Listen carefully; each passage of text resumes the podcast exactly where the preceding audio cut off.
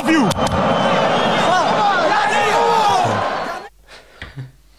Schneiden wir. Das schneiden wir. Okay, dann wollen wir mal reinstarten in die neue Folge des EM-Spezials. Ich hoffe, ihr Folge seid. 3. Folge 3. Hallo. Folge 2, richtige Folge. Ähm, Hallo. wir sind schon etwas durch, denn wir haben gerade das Kader-Spezial gemacht, das ihr euch auch überall, wo es Podcasts gibt, anhören könnt. Eigentlich nur auf Spotify, aber sag's keinem. Okay, sehr gut. ähm, Und Wir unsere sind- Homepage natürlich. Geht auf die Homepage. Geht auf unsere Homepage. Wir sind mal wieder immer noch Jan Mirko Linse, Stimme des Allgäus und ich, Jonas. Wir sind für euch da und wir versorgen euch mit den EM-News äh, von gest vorgestern und gestern quasi. Der Europameisterschaft 2020. Genau, von den Spielen vom Freitag und vom Samstag, Gruppe A und Gruppe B und wir blicken auf die Spiele C und D heute voraus. Genau. Äh, kurzer Funfact, den wir in Part 1 noch gar nicht erwähnt hatten, äh, als es um kleine Funfacts ging. Die Europameisterschaft heißt ja offiziell noch Europameisterschaft 2020, obwohl sie mit 2020 jetzt mal so gar nichts mehr am Hut hat. Ja, wahrscheinlich, weil die UEFA keinen Bock hatte, dass sie alle Merchandise-Artikel umändern müssen. Hartspacken. Auf jeden Fall, ihr habt es vielleicht schon am Einspieler ähm, gemerkt, dass, und wenn ihr die EM verfolgt, dann habt ihr es wahrscheinlich eh schon mitbekommen, es ist leider gestern, ja, es sind schreckliche Szenen passiert. Äh, der Dänische Christian Eriksen ist kurz vor der Halbzeit ohne Gegnereinwirkung zusammengebrochen und musste mehrere Minuten auf dem Platz reanimiert werden. Das Spiel wurde für, ich glaube, über 100 Minuten unterbrochen. Es gab dann das Okay aus dem Krankenhaus, dass er wieder ansprechbar ist und auch mit seinen Teamkollegen sprechen konnte. Ähm, wir wünschen ihm alles Gute und einen besten Genesungsweg. Und das war im Einspieler der Torjubelgruß von Romelu Lukaku, der gesagt hat, Chris, I love you. der ja mit ihm zusammen bei Inter Mailand spielt. Schlimme Sache, schlimme, schlimme Sache. Hat für mich den kompletten ersten, mehr oder weniger Spieltag überschattet. Erster Spieltag insofern, dass zwar schon an zwei Tagen gespielt wurde, aber am ersten, am Eröffnungstag, gab es ja nur in Anführungsstrichen die Partei zwischen der Türkei und Italien, mit der wir jetzt auch beginnen wollen. Genau, endlich mal wieder Fußball mit Fans. Das Römerstadion war gefüllt von Atmosphäre mit den über 15.000 Zuschauern und Zuschauerinnen. Ich war ein bisschen Pippi in den Augen und, und Henne, Hennepupfen auf der Haut. Das ist sehr gut, dass wir immer genau über Mirkos Gefühlswelt Bescheid wissen.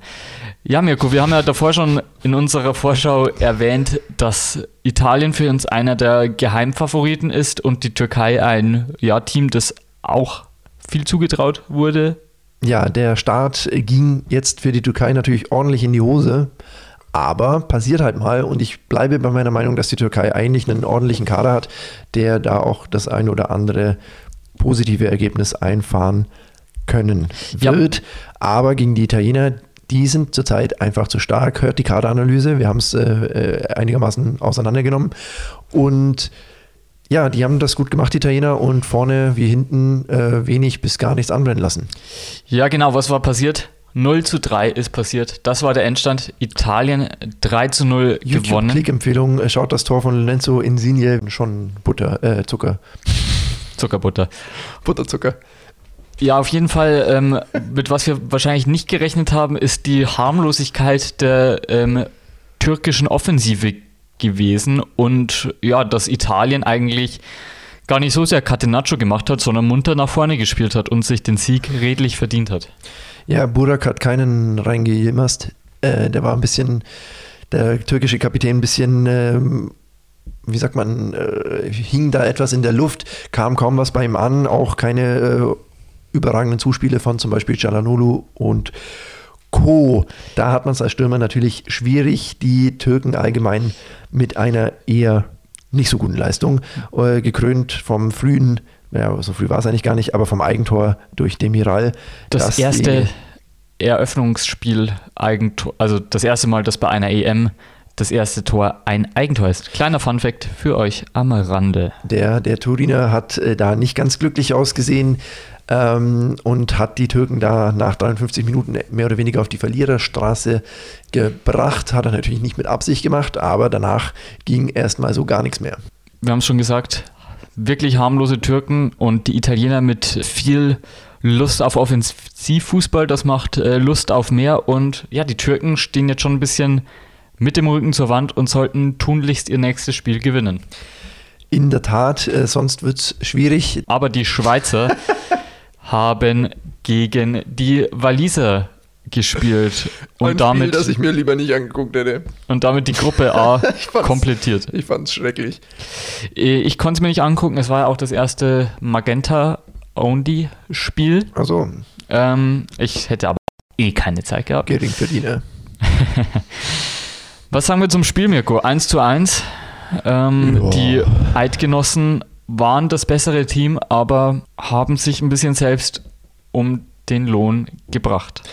Definitiv ähm, 1-0 durch Breel Mbolo auf Vorlage von Shakiri, quasi eine Bundesliga-Ex-Bundesliga-Kooperation, die da zum Führungstreffer geführt hat, kurz nach der Pause. Die Schweizer eigentlich ganz gut gekickt, aber hat nichts genutzt. Am Ende gab es in der 74. Minute durch, äh, wir haben es in der Kaderanalysenfolge angesprochen, Kiefer Moore, nicht Sutherland. Genau, Kiefer Moore mit dem Kopf, der zwar schon bandagiert war zu diesem Zeitpunkt, aber er hat ihn trotzdem nochmal hingehalten und ja, die Waliser zu einem vielleicht etwas schmeichelhaften, aber dennoch ultra wichtigen Punkt geschossen. Ich freue mich schon, wenn Dänemark spielt, äh, oder wenn wir zum Dänemark-Spiel kommen. Ähm, Auf jeden Fall äh, gab es dann noch einen späten Treffer von äh, Gavranovic, aber der hat nicht gezählt. Bitter, bitter für die Schweizer. Aber war klares Abseits, das war ein ganzer Meter zu viel und ja, wäre in der 90. Minute natürlich sehr erleichternd für die Schweizer gewesen. Interessant, bei der Schweiz tatsächlich in der Startaufstellung ausschließlich Spieler, die in der Bundesliga waren oder sind, bis auf Freuler. Ja, man sieht die Bundesliga bei den Österreichern und Schweizern sehr beliebt. Und auch eingewechselt Zakaria und Gavranovic, ebenfalls Bundesliga bzw. Ex-Bundesliga. Sehr, sehr interessant. Quasi fast bis auf Freuler nur Leute eingesetzt, die irgendwas mit oder in Deutschland mal getrieben haben. Ist auf jeden Fall ein gutes Ergebnis für die Türkei, die dadurch natürlich ein bisschen besser im Spiel bleiben. Ja, wenn da die Schweiz jetzt schon gewonnen hätte oder, oder auch Wales, äh, dann hätte es für die Schweiz schon äh, nicht, äh, hätte es für die Türkei schon ein bisschen düster ausgesehen. So äh, ist das Ganze noch sehr, sehr offen, zumal ja erwarten war, dass Italien vorneweg marschiert. Also klare Verhältnisse in der Gruppe A. Kommen wir dann doch gleich mal zur Gruppe B, ja. Dänemark, Finnland. Ich denke, das Spiel wurde natürlich komplett überschattet von dieser einen Szene. Es hat trotzdem ein paar schöne Bilder pro, äh, produziert. Äh, die dänische Mannschaft, die einen Schutzkreis bildet um Eriksen. Simon Kier, der Kapitän, der Christian Eriksens Frau Sabrina moralisch betreut und ja, auch die finnischen Fans, die Applaus gespendet haben. Ja, sehr, sehr fair. Ergebnistechnisch 0 zu 1, aber verloren die Dänen.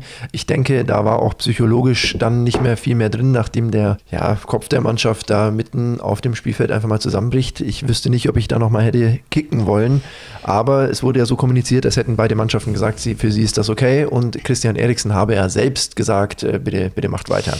Die andere Option war wohl am nächsten Tag um 12 Uhr mittags das Spiel fertig zu spielen, aber die Spieler haben gemeint, das wäre auch keine gute Option, weil sie dann wahrscheinlich eh nicht gut schlafen könnten und dann dieses Spiel nochmal vor sich hätten. Also die Wahl zwischen ähm, Pest und Cholera ein bisschen. Exakt. Für die Finnen das Ergebnis natürlich äußerst schmeichelhaft. Ja, Kasper Schmeichel musste einmal hinter sich greifen, worauf Mirko mit seinem genialen Wortwitz hinaus wollte. Und die Finnen Seid doch mal ehrlich, dafür hört ihr uns doch. für, Für, für diese Witze. für die Gags, ja. Für die- für die, die- die, für die Info, die Infos kriegt ihr auch woanders besser. Ja, echt. Ähm, naja, Poyampalo hat das Tor, hat ihn reingepölt. äh, der Union Berliner hört die Kaderfolge. Und ja, erster Schuss, erstes Tor in der EM für Finnland, erste Teilnahme und gleich mal erster Sieg. Erster Sieg, ja. Äh, Gute Quote auf jeden Fall für Finnland bisher bei der EM. Man muss sagen, ein Schuss aufs Tor im ganzen Spiel und du gewinnst das Ding 1-0. Die Finnen machen viel, äh, viele einfache Sachen einfach richtig. Ja, sie sind einfach, wir haben es ja angesprochen, Ja. die Kaderfolge. Ähm, sie haben einfach vorne die Leute, die einfach mal die Dinger reinmachen, obwohl sie jetzt vielleicht nicht die größten Namen haben. Genau, also sie konzentrieren sich auf das, was sie können und das machen sie gut und haben somit die ersten drei Punkte in ihre EM-Geschichte eingefahren. Glückwunsch an dieser Stelle. Weniger gut lief es für Russland. Auch hier die Empfehlung zur Kaderfolge, denn wir haben auch schon gesagt, ja, die Russen, sehr viele Leute, die eher unbekannt sind und aus der eigenen russischen Liga kommen. Und die Belgier haben das mit ihrem doch mit Spitzenleuten gespickten Kader relativ locker angehen lassen. Romelu Lukaku war Man of the Match. Zweimal hat er äh, reingetroffen ins Tor und wir haben ja den Einspieler schon gehört, hat dann seinen Mannschaftskollegen Eriksen gegrüßt und äh, gute Besserung äh, nahegelegt. Gewünscht. nahegelegt. Du wirst jetzt aber gesund. Das lege ich dir jetzt Sonst. aber nahe. 3 zu 0 am Ende, verdient, absolut verdient und es hat sich eigentlich in diesem Spiel selten die Frage nach dem Sieger gestellt, nachdem es bereits nach zehn Minuten das erste Mal durch Lukaku geheißen hat, Tor für Belgien. Ja, und das zweite Tor, bevor dann nochmal Lukaku zugeschlagen hat, hat ähm, Meunier erzielt, der ja bei Dortmund eher oft ja, im Verruf ist, aber in der Nationalmannschaft es scheinbar doch klappt. Er war erst sieben Minuten auf dem Feld und schon hat er getroffen. Für einen Stürmer würde man sagen, absolut geil. Für einen Verteidiger würde man sagen, kommt nicht so oft vor. Nee, in der Tat. Und ja, wir haben es, du hast es schon angesprochen. Das Spiel war dann schon nach 24 Minuten, 34 Minuten relativ durch, da die Russen auch nicht sehr gefährlich waren und sich Belgien dann aufs Verwalten beschränken konnte. Auch interessant, die Russen haben verletzungsbedingt insgesamt fünfmal gewechselt. Ist ja jetzt äh, möglich inzwischen. Kleiner Fun Fact am Rande. Ja, genau. Also auch die ganzen Daten zum Spiel zeigen eine recht eindeutige Partie und wie wir schon in unserer Kaderfolge gesagt haben, Russland wird es nicht so einfach haben in dieser EM. In der Tat. Heute sind aber auch wieder Spiele und zwar geht's los um 15 Uhr mit England gegen Kroatien. Was sagst du zu diesem Spiel? Ich sage erstmal einen Fun Fact: Das ist die Gruppe D. Die Gruppe D fängt vor der Gruppe C an. Ähm, das ist ähm, wild. wild. Ja, genau. Das ist ein Spiel aus der Gruppe D und danach kommen zwei Spiele aus der Gruppe C erst. Ähm, England-Kroatien ist auf jeden Fall aus meiner ähm, Perspektive der Kracher des heutigen Tages. Wir haben es ja auch angesprochen in unserer Kaderfolge. England super Kader mit ein paar Champions League-Siegern, viele junge Talente. Wir sind gespannt, ob die auch schon diese internationale Erfahrung dann haben, ob Harry Kane sich mal mit einem Titel krönen kann. Und ja, die Kroaten haben wir gesagt, du hast gemeint, äh, die wüssten wahrscheinlich selber nicht genau, wie sie es ins WM-Finale 2018 geschafft haben. Und der Kader ist eher nicht besser geworden. Nein, eher nicht, nur in den Schlüsselpositionen älter. Aber man muss sagen, natürlich trotzdem ein qualitativ durchaus überdurchschnittlicher Kader, wenn man sich die EM hier so anguckt. Und deswegen auch für England alles andere als ein Selbstläufer heute. Ich denke aber, die Engländer müssen in dieses Spiel selbstbewusst gehen, weil sie doch in dieser Gruppe der absolute Favorit sind und dementsprechend die Punkte einfach mitnehmen müssen. Vollkommen richtig. Also spannendes Spiel. Schaut es euch auf jeden Fall an, wenn ihr Zeit habt. Es wird wahrscheinlich das qualitativ hochwertigste Spiel des heutigen Tages, denn um 18 Uhr folgt dann Österreich-Nordmazedonien. Klare Angelegenheit für dich? Ja, das müssen die Österreicher ziehen, aber das dachte ich auch, als Deutschland gegen Nordmazedonien gespielt hat. Insofern schwierige Angelegenheit, da eine Prognose abzugeben. Die Nordmazedonier haben gezeigt, dass sie die vermeintlichen Favoriten mehr als ärgern können. Und ich denke, die beiden liegen noch näher zusammen, als es theoretisch auf dem Papier Deutschland und Nordmazedonien tun. Insofern steht uns da, glaube ich, ein Spiel ins Haus, das man nicht so schnell äh, vorab den Österreichern einfach zuschieben sollte. Das stimmt, wie wir schon erörtert haben, die Österreicher gespickt mit Bundesliga-Cracks, die werden da ihre geballte Bundesliga-Erfahrung auf den Platz bringen. Ähm, wir werden Alaba sehen, wir werden wahrscheinlich Sabitzer sehen, ähm, Sascha Kalajdzic im Sturm. Vielleicht also, Alessandro Schöpf. Vielleicht Alessandro Schöpf. Ja, also die Österreicher haben keinen schlechten Kader und sollten dieses Spiel normalerweise gewinnen. Und sie werden daran auch ganz gut beraten, denn das andere Spiel in der Gruppe am Abend noch ist Niederlande gegen die Ukraine. Genau, und das ist natürlich das wesentlich interessantere Spiel so gesehen. Die Niederländer werden hier alles tun, um den Sieg zu erringen und die Ukrainer, und jetzt dresche ich die Phrasen, dass es kracht, werden dagegenhalten, weil sie natürlich auch drei Punkte haben wollen. Ja, dafür musst du auf jeden Fall 5 Euro ins Phrasenschwein legen. Die Ukrainer, wir haben es auch angesprochen, ein, ja, ein Kader, den man schwer einschätzen kann. Viele Leute spielen einfach in der ukrainischen Liga und die Niederländer, ja, Corona und Ausfall geplagt. De Licht kann auch nicht äh, mitspielen heute. Der Licht kann nicht. Der Licht kann nicht. Trotzdem haben sie in der Nations League öfter auch gezeigt, dass sie ja, äh, Top-Leute haben, vor allem offensiv viele schnelle Spieler. Stimmt. Die Niederländer natürlich auch seit Jahren offensiv immer sehr, sehr gefährlich und da sehe ich die Ukrainer eigentlich auch nicht wirklich dagegen haltend, weil die gerade in der Verteidigung auch kaum Leute haben, wo man sagt, so, die halten jetzt die Offensivpower unbedingt jetzt mal zurück. Ja, es wird spannend sein, wie sie, wie die Niederländer ja auch moralisch drauf sind, jetzt nach diesen ganzen Ausfällen eben, wir haben es angesprochen, Zillissen, sie haben eigentlich keinen guten Stammkeeper. Virgil van Dijk, bester Innenverteidiger, ähm, Donny van de Beek und jetzt auch noch Matthias de Licht. Also ich äh, lehne mich mal weiter aus dem Fenster und sage, dieses Spiel endet nicht 0-0. Das ist eine gewagte These. Ähm, geht mit dieser Wette zu Tipico mit ähm, Mirkos ähm, ja, grandiosen äh, Hellsinn, werdet ihr bestimmt ein paar Euros abzahlen, wenn ihr sagt, das geht nicht absolut, 0 aus. Absolut sick. Ich würde sagen, wir haben ja heute schon, ähm, wie ihr vielleicht auch vernommen habt, hört euch die EM-Spezialfolge zum Kader an.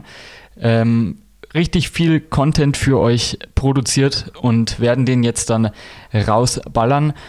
Und am Abend werden wir auch noch äh, die Vorschau für Morgen. die morgigen Spiele also aufnehmen. Also Rück- und Ausblick für und von morgen und heute wird dann heute Abend äh, aufgenommen und sobald als möglich äh, rausgeballert, locker aus der Hüfte.